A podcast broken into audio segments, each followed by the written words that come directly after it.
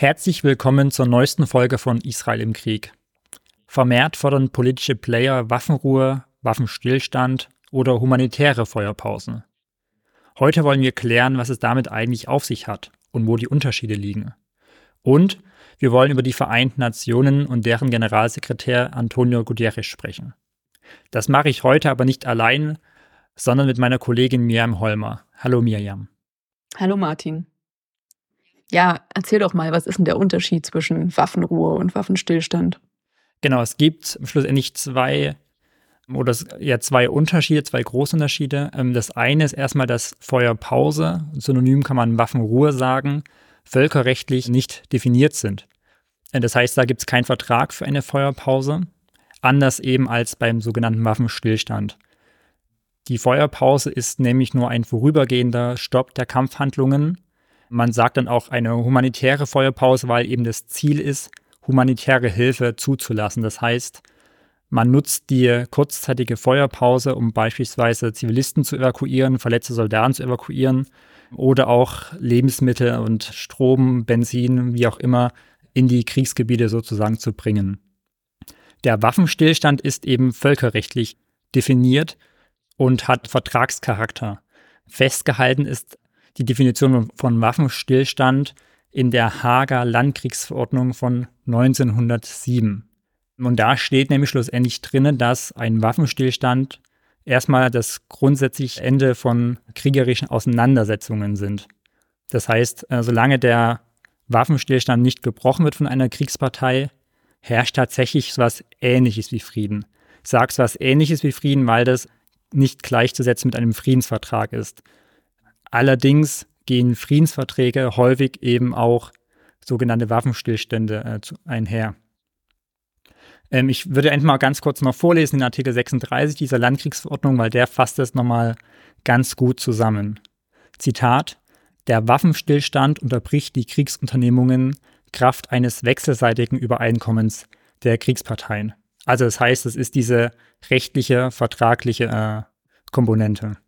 Ist eine bestimmte Dauer nicht vereinbart worden, so können die Kriegsparteien jederzeit die Feindseligkeit wieder aufnehmen. Wichtig ist auch noch zu wissen bei diesem Waffenstillstand, dass der dann auch mit den Genfer Konventionen einhergeht, nämlich dass bei einem vertraglich vereinbarten Waffenstillstand die Kriegsparteien verpflichtet sind, Kriegsgefangene auszutauschen oder freizulassen und auch Zivilinternierte, das heißt Zivilisten, die quasi aus Sicherheitsgründen irgendwo festgehalten werden, die dann freizulassen, auszutauschen. Und wer fordert nun was? Genau, das ist nämlich das äh, Verzwickte an der aktuellen Situation, dass verschiedene große politische Player in der aktuellen Situation in Israel eben ganz verschiedene Dinge fordern. Wir haben die Europäische Union, die sich jetzt erst kürzlich durchgerungen hat, ja eine Stellungnahme zu veröffentlichen, die quasi alle Mitglieder unterschrieben haben. Und sie fordern eine humanitäre Pause. Damit ist eine Feuerpause gemeint, also das Gegenteil von Waffenstillstand. Und zwar wollen vor allem Spanien und Irland, äh, dass die EU einen Waffenstillstand fordert. Aber Österreich, Ungarn, aber auch Deutschland vor allem haben sich dagegen positioniert und deswegen jetzt ja dieser Kompromiss innerhalb der Europäischen Union und die Forderung einer humanitären Pause, um eben Lebensmittel etc. in den Gazastreifen transportieren zu können. Genau, und ähnliches fordert die USA. Sie fordert nämlich eine humanitäre Feuerpause, um eben die Pausen auf den Schlachtfeldern nutzen zu können, um auch humanitäre Güter in den Gazastreifen zu bringen. Andere Positionen vertreten Russland und China. Wir haben ja in der vorletzten Folge, Miriam, auch schon über die UN-Resolution der Russen gesprochen, die gescheitert ist. Denn die Russen fordern einen humanitären Waffenstillstand. Entscheidend ist ja nicht das Humanitär, sondern eben das Waffenstillstand. Sondern der Waffenstillstand, das heißt eben, man fordert eine vertragliche Pause der Waffenruhe ein. Und China äh, sieht das ähnlich wie Russland und fordert auch einen Waffenstillstand. Jetzt haben sich auch die Vereinten Nationen in Form ihres Generalsekretärs Gutierrez dazu geäußert. Und er hat am Dienstag ebenfalls im Namen der Vereinten Nationen einen Waffenstillstand gefordert. Das war allerdings äh, in dieser Rede von Gutierrez gar nicht das eigentliche Aufregerthema, sondern er hatte noch was anderes gesagt, was die Gemüter sehr erhitzt hat. Was war das, Miriam? Ja, tatsächlich hat Guterres damals gesagt, also vor einigen Tagen am Dienstag, hat er bei seiner Rede gesagt, dass dieser Angriff der Hamas in, ja, auf israelisches Gebiet und auf israelische Zivilisten ja gar nicht im luftleeren Raum entstanden ist.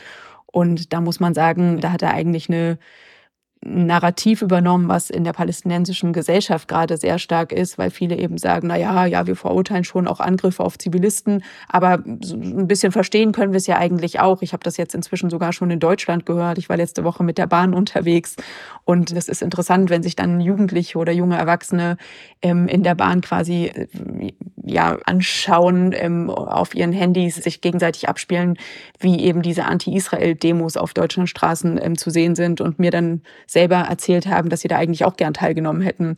Und auch da merkt man, da ist die Propaganda der Palästinenser an der Stelle sehr weit fortgeschritten, so dass es sogar bis in die UN gegangen ist und Guterres sich sowas leisten kann, sagen zu können, es ist nicht im luftleeren Raum entstanden. Und im Prinzip ist die Folge daraus ja, dass wir sagen, na ja, also ein bisschen sind die Israelis ja auch selber schuld, wenn sie das so machen. Ich möchte gar nicht ihm unterstellen, dass er das wirklich so gemeint hat, aber de facto, wenn er das als hochrangiger Politiker so sagt, ist im Prinzip, liegt dieser Schluss sehr nahe. Ich fand gerade einen Aspekt, den du gesagt hast, sehr spannend, Miriam. Wenn du in Israel bist, triffst du ja Touristen und machst Vorträge. Wenn du in Deutschland unterwegs bist, äh, hältst du auch ganz viele Vorträge zum Thema Judentum, Nahe Osten, Israel. Ähm, jetzt hast du ja gerade von Jugendlichen in der Bahn gesprochen. Das heißt, wenn ich es gerade richtig verstanden habe, du hast dann mit denen auch das Gespräch gesucht. Ja, klar. Also wenn ich unterwegs bin, bin ich ja auch nicht im luftleeren Raum. Und es interessiert mich natürlich, wenn ich in Deutschland bin. Und ich bin ja jetzt seit knapp einem Monat in Deutschland. Und ich finde das sehr spannend. Gerade in der Bahn habe ich eben auch zu Leuten Kontakt, die ich sonst, die mir so in meinem Alltag nicht begegnen. In Israel begegnen mir eben keine Deutsch-Türken ähm, in der dritten Generation, die hier in Deutschland leben. Oder eben auch Palästinenser, die nie in einem ja, Mandatsgebiet damals Palästina waren, beziehungsweise heute nicht aus den palästinensischen Gebieten kommen, sondern schon in dritter Generation teilweise in Deutschland leben und sich immer noch als Palästinenser bezeichnen. Also das nehme ich dann schon immer auch als Gelegenheit wahr, wenn ich so Leuten in der Bahn begegne, dass ich dann das Gespräch suche und ja, durchaus dann auch kontroverse Gespräche habe. Hast du jetzt in dem konkreten Fall das Gefühl gehabt, dass da auch Verständnis dann irgendwie ja vorherrschte, nachdem du quasi auch deine Sichtweisen dargestellt hast? Na, erstmal höre ich vor allem zu, ne? Und in dem konkreten Fall, ähm, ich war in der Nähe von Stuttgart, beziehungsweise im Nordschwarzwald, also in der Nähe von Pforzheim. Und was ganz interessant ist, ist, dass ich dann mit zwei jungen Frauen gesprochen habe, die eben ähm, sich Videos angehört haben, wo offensichtlich Allahu Akbar geschrieben, geschrien wurde, also ein Teil des islamischen Glaubensbekenntnisses. Und dass ich sie dann gefragt habe, hat das was mit aktuell mit Israel zu tun? Und sie haben gesagt, ihre Freunde sind gerade auf einer Demo, eigentlich wären sie selber auch gern dorthin gegangen. Und dann habe ich gesagt, warum eigentlich? Und dann haben sie im Prinzip das ganze palästinensische Narrativ und das, wo ich eigentlich versuche, seit Jahren gegen anzureden, nämlich Fakten zu immer wieder zu wiederholen, Fakten zu er erklären, zu erzählen und die wirklich in den Kontext zu stellen. Und ich denke, das ist das, was wir heute tun müssen, uns Fakten anschauen müssen, die immer wieder wiederholen und nicht immer nur denken, na ja, ich glaube zwar, dass das jetzt gar nicht so stimmt, wie diese Leute mir das jetzt erzählen. Also wenn wir jetzt gerade sehen, wie in Duisburg oder in Stuttgart oder in Berlin Hunderte, Tausende, Zehntausende auf die Straßen gehen, um zu sagen, Israel ist der Besatzer und die Hamas hat eigentlich nur einen Befreiungsschlag versucht und unternommen. Ich glaube, an der Stelle ist es ganz wichtig, dass wir da mit Fakten argumentieren und dass wir dieses Narrativ nicht so stehen lassen, sondern uns da wehren und sagen, nee, also wenn man in einem freiheitlichen, ähm, demokratischen Staat Deutschland geboren und aufgewachsen ist, gehört zumindest dazu, dass man auch eine ordentliche Schulbildung durchläuft und die umfasst einfach auch ein, ja, angeme eine angemessene Darstellung der Geschichte, wie sie eben auch im Nahen Osten passiert ist in den letzten 100, 150 Jahren. Ja, das ist ganz spannend, weil ich hatte ja kürzlich mit dem Beauftragten für jüdisches Leben in Deutschland und gegen Antisemitismus mit Felix Klein gesprochen. Gerne nachhören in Folge 3 unseres Podcasts. Und er hat schlussendlich genau ganz Ähnliches gesagt wie du gerade. Nämlich, dass aus seiner Sicht jeder aufgerufen ist, eben auch da zu widersprechen, wo, wo Hass, wo Propaganda, wo Fehlinformationen verbreitet werden. Ja, danke für diesen Exkurs, Miriam. Äh, lass uns nochmal zur UN, zu den Vereinten Nationen schauen, zu Gutierrez. Du hast gerade gesagt, oder schon seine Aussagen ja wiedergegeben. Wie wurde das denn in Israel aufgefasst? Du verfolgst ja die Berichterstattung in Israel auch, du hast israelische Freunde. Wie waren da die Reaktionen auf diese Aussagen? Ja nicht sonderlich überraschend, beziehungsweise die Israelis waren nicht besonders, besonders überrascht. Und das muss man auch immer wieder sagen. Also manchmal finde ich das schon fast traurig, dass egal was von der UN kommt oder relativ egal was von dort kommt, dass Israelis in der Regel nicht sonderlich erpicht darauf sind, auch die Ergebnisse überhaupt zu hören weil sich die UN ja im Laufe ihrer Geschichte eigentlich seit ihrer Gründung immer wieder auch auf, also gegen Israel gestellt haben. Das heißt, offiziell ist es immer sehr stark, also gibt es immer viele Lippenbekenntnisse und das heißt, wir stehen auf Seite Israels, aber de facto ist in den Vereinten Nationen einfach sehr viele, sind sehr viele anti-israelische Resolutionen verabschiedet worden und das äh, beobachten die Israelis natürlich sehr stark und das bewerten sie auch. Und was so ein Spruch ist, der jetzt in den letzten Tagen natürlich auch wieder aufgekommen ist, wobei ich den Eindruck habe, dass man sich da momentan weniger an der UN abarbeitet, weil man sagt, die sind jetzt ohnehin weit weg, die wollen uns sowieso nicht helfen. Wir haben hier genug eigene Probleme und gucken vor Ort, was, wo wir hier eigentlich was tun können. Aber was trotzdem ein Spruch war, der in den letzten Tagen wieder aufgekommen ist, dass UN also für United Nations steht es ja offiziell, aber seit Jahren oder vielleicht sogar Jahrzehnten wird es in Israel, werden die auch als United Nothings, also die Vereinigten Niemande oder Unwanted Nobodies, also die nicht gewollten Niemande, werden die eben auch bezeichnet. Und ähm, ich finde, das macht sehr viel deutlich schon von der Stimmung, die da eben gegen die Vereinten Nationen herrscht. Und von, von, von, ja, die Israelis waren empört, was sie da jetzt wieder gehört haben, auch von ähm, Guterres, obwohl der eigentlich jetzt äh, schon auch eher ja äh, auf also für Israel steht, aber an, an der Stelle eben jetzt auch als Vertreter der Vereinten Nationen da jetzt auch gar nicht so aus aus der Rolle gefallen ist äh, mit dieser Aussage. Wie gesagt, das sind die Israelis eigentlich gar nicht anders gewöhnt und da erwarten sie auch nicht viel anderes. Erwartet da Israel, also jetzt speziell in dem Fall, aber auch insgesamt, wenn in, dann in den Vereinten Nationen israelfeindliche Resolutionen verabschiedet werden, dann auch was von Deutschland? Weil das ist innerhalb ja, Israel solidarischer Kreis in Deutschland ja immer ein Thema. Wie positioniert sich die deutschen Vertreter bei den Vereinten Nationen zu entsprechenden Resolutionen? Du hast ja gerade schon die Erwartungshaltung insgesamt der Israelis an die UN so ein bisschen zusammengefasst. Wie sieht es da mit Deutschland aus? Erwartet man von Deutschland da mehr oder einen Aufschrau Deutschlands? Natürlich, also und da merke ich auch immer wieder neu, auf der einen Seite ist die Erwartungshaltung nicht groß und auf der anderen Seite ist, ist dann schon die Enttäuschung doch sehr groß und, daraus wiederum schließe ich dann schon, dass auch eine Erwartung da ist, auch wenn die Israelis selber sagen, nee, wir erwarten ja gar nichts mehr von den UN oder auch von europäischen Staaten, auch nicht von Deutschland.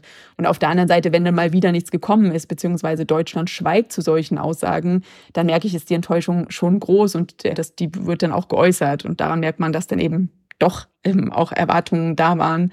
Also ja, definitiv. Hm. Da, da wird was erwartet von Deutschland und auch da glaube ich, dass Deutschland nicht wirklich seiner offiziellen Staatsräson nachkommt, dass wir eben sagen, okay, die Sicherheit Israels ist deutsche Staatsräson und auf der anderen Seite fangen wir dann wieder an rumzueiern, beziehungsweise eben nicht klar aufzustehen gegen solche Aussagen, eben auch bei den Vereinten Nationen. Eine sehr deutliche Reaktion auf diese Aussagen von Guterres kamen ja vom israelischen Außenminister Eli Cohen und auch vom israelischen Botschafter bei den Vereinten Nationen. Da wurde unter anderem der Rücktritt von Guterres gefordert. Da hat man angekündigt, Visa zukünftig zu verweigern, also keine Visa mehr für Mitarbeiter der Vereinten Nationen auszustellen. Es wurde ein geplantes Treffen wohl abgesagt zwischen Cohen und Guterres. Wie bewertest du diese, diese Reaktion der israelischen Politik diesbezüglich? Ist das angemessen dem Vorfall oder ist es dann vielleicht doch ein bisschen too much? Na, ich sag mal so, in der Situation, wo sich die Israelis gerade befinden, kann ich mich sehr gut da reinversetzen und sage, ja, was erwarten sie dann? Also warum muss man diese äh, ganzen diplomatischen Beziehungen überhaupt noch führen, wenn sie hinterher eben zur Stunde der Wahrheit überhaupt nichts bringen? Und natürlich sind sowohl der Außenminister als auch der UN-Botschafter, also israelische UN-Botschafter, er dann, das sind ausgesprochene, also die stehen, die stehen ja für die Durchsetzung der israelischen Linie und der israelischen Politik und an der Stelle und für die Interessen Israels natürlich. Und an der Stelle wünschen sie sich einfach mehr Unterstützung. Und das finde ich durchaus nachvollziehbar, dass sie da erstmal sagen, wir, wir wissen an der Stelle gar nicht, wozu wir da noch weiter reden möchten. Auf der anderen Seite ist es natürlich immer schwierig, in dem Moment, wo diplomatische Beziehungen abgebrochen werden. Ja, da bleiben dann ja eben auch nicht mehr so wahnsinnig viele Möglichkeiten, überhaupt zu kommunizieren. Also schwierig, aber durchaus nachvollziehbar. und verständlich. Mhm. Ich würde nochmal abschließend auf, auf die konkrete Aussage kommen. Du hast das ja vorhin schon bewertet und kommentiert, aber nochmal nachgefragt, steckt in dieser Aussage vielleicht nicht auch ein Fünkchen Wahrheit, könnte man argumentieren, dass natürlich politisches Geschehen nie im luftleeren Raum stattfindet? Also diese Aussage kann ich definitiv unterstreichen. Ähm, und ich glaube, wenn Guterres das ein bisschen anders formuliert hätte, würde ich auch diese Aussage hätte ich vielleicht sogar unterstreichen können, weil ich tatsächlich glaube, natürlich entsteht das nie im luftleeren Raum. Aber da müssten wir uns doch eigentlich fragen, was ist da eigentlich passiert?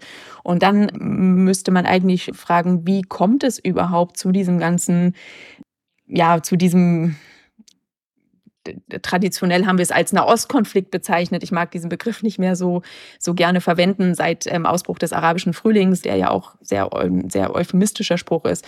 Aber de facto ist das ja ein Krieg, der da tobt im Nahen Osten, der, der vor allem auf die arabischen Staaten zurückgeht. Und jetzt ist es aber so, dass wir den, diesen traditionellen Nahostkonflikt, der sich aktuell auch in einem Krieg widerspiegelt, in diesem Konflikt muss man einfach sagen, natürlich, da gibt es zwei Seiten, beziehungsweise noch mehr als zwei Seiten.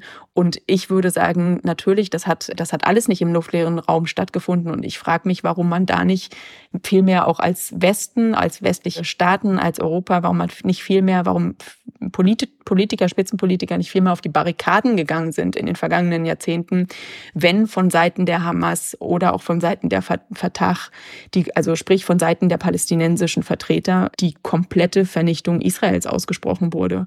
Und dann kann man auch sagen, das ist auch deswegen nicht im luftleeren Raum entstanden, entstanden, weil wir haben den Iran, der immer noch ganz offen mit der Vernichtung Israels droht. Und das sind ja alles Dinge, die eben auch im Hintergrund sind. Also von daher kann ich diese Aussicht oder Aussage durchaus unterstreichen, aber ich würde sie in eine andere Richtung ziehen.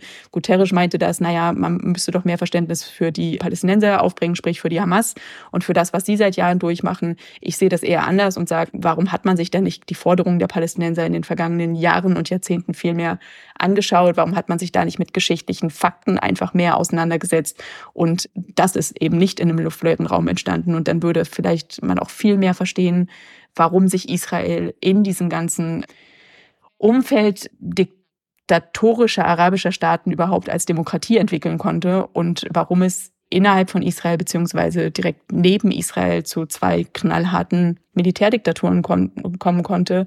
Und da, also ja, auf der einen Seite im Gazastreifen ist es die Hamas und auf der anderen Seite ist es die PLO in der Westbank.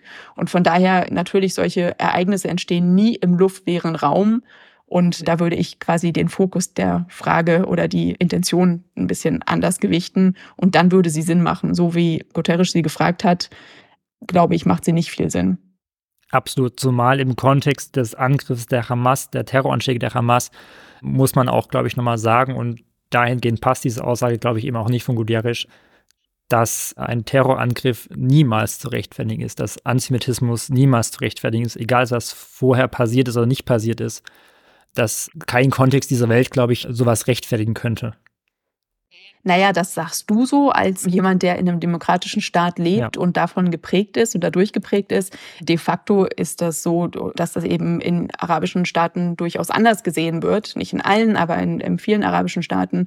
Und das sehen wir ja jetzt. Ich habe es gerade ähm, aktuell im Deutschlandfunk gehört, dass dort sich ein Deutsch-Palästinenser, beziehungsweise nein, ein Palästinenser, der für eine deutsche ähm, politisch nahe Stiftung ähm, arbeitet, dass der sich auch für diese Terroranschläge ausgesprochen hat und das als legitimen Kampf im Widerstand bezeichnet. Und da merken wir aber, der spricht perfekt Deutsch und da merken wir aber, dass das durchaus nicht so selbstverständlich ist. Das kannst du und ich, wir können uns da einig sein, nützt aber überhaupt nichts, wenn das unser Partner auf der anderen Seite eben nicht ist. Würdest du sagen, dass da einfach im, im Westen bei westlichen Politikern Verständnis fehlt für, ja, vielleicht auch für einen Wahrheitsbegriff, der hier anders ist als eben zum Beispiel im Nahen Osten? Ich glaube, dass da durchaus ja verschiedene Weltbilder aufeinanderprallen und dass wir da auf jeden Fall uns nochmal ausführlicher unterhalten müssten über ja, Begriffe von Wahrheit, überhaupt legitim, also das, was wir als legitimen Widerstand bezeichnen und das, was zum Beispiel die Hamas als legitimen Widerstand sieht. Das ist nicht automatisch so, dass Leute, wenn sie dann hier nach Deutschland kommen und dann auch Deutsch lernen und sprechen, hier ein deutsches Schulsystem durchlaufen haben, dass die automatisch dann auch unser Werteverständnis übernehmen und also das fällt mir jetzt in dieser aktuellen Auseinandersetzung sehr stark eben auf. Ich glaube, Miriam, da werden wir auf jeden Fall nochmal eine Folge zu machen. Ich hätte jetzt trotzdem nochmal eine andere abschließende Frage. Du hast ja gerade schon Begrifflichkeit noch angesprochen. Mich würde es einfach auch persönlich interessieren, weil du vorhin sagtest, äh, du tust dich mit dem Begriff des Nahostkonfliktes äh, schwer. Vielleicht kannst du nochmal ganz kurz sagen, warum und äh, welche Begrifflichkeit du persönlich lieber verwendest. naja, ich habe ähm, hab da auch nicht wirklich einen besseren Begriff, aber ich sag mal, ich habe oder ich habe oft davon gesprochen, dass der Konflikt zwischen Israel und den palästinensischen Gebieten besteht, definitiv, aber das als den Nahostkonflikt zu bezeichnen, wo wir jetzt einen ausgewachsenen Krieg oder was, wo wir seit 10, 12 Jahren einen ausgewachsenen Krieg haben ähm, in den arabischen Staaten, also da, da kommt mir das einfach ein bisschen komisch vor, wenn wir dann von dem Nahostkonflikt sprechen und da von Israel und den palästinensischen Gebieten. Wie gesagt, äh, ich muss mir da auch nochmal Gedanken machen, seit den 7. Oktober hat sich da natürlich auch was verändert, weil es jetzt, ich habe vorher nie von einem Krieg gesprochen, wenn es um ähm, Auseinandersetzungen ging zwischen Gaza und, und Israel, weil es eben nicht zwei Staaten sind, die militärisch gegeneinander kämpfen. Inzwischen spreche ich auch von einem Krieg und da ist es nochmal anders und trotzdem ist es nicht, also schon allein, wenn man das zahlenmäßig, man kann nicht alles zahlenmäßig aufwerten, aber schon allein, wenn man sich das zahlenmäßig anguckt, die Todesopfer, da muss man sagen, trotzdem ist auch der ja, der Konflikt oder inzwischen der Krieg zwischen Israel und den palästinensischen Gebieten viel, viel kleiner, schon allein zahlenmäßig, als wenn wir uns zum Beispiel angucken, wie viele hunderttausend Menschen dort in Syrien in den vergangenen Jahren ermordet oder im vergangenen Jahrzehnt ermordet und abgeschlachtet wurden. Und da haben wir noch nicht mal die anderen arabischen Staaten mit drin. Aber von daher also habe ich ein Problem mit dem Nahostkonflikt und dann Israel und die palästinensischen Gebiete dazu zu bezeichnen. Ja, vielen Dank äh, für die Erklärung nochmal, Miriam. Wir sind am Ende der heutigen Folge. Ich danke dir für immer, wie immer, für das Gespräch, Miriam, und freue mich schon auf die kommende Woche, wenn wir uns wiederhören. Vielen Dank fürs Zuhören.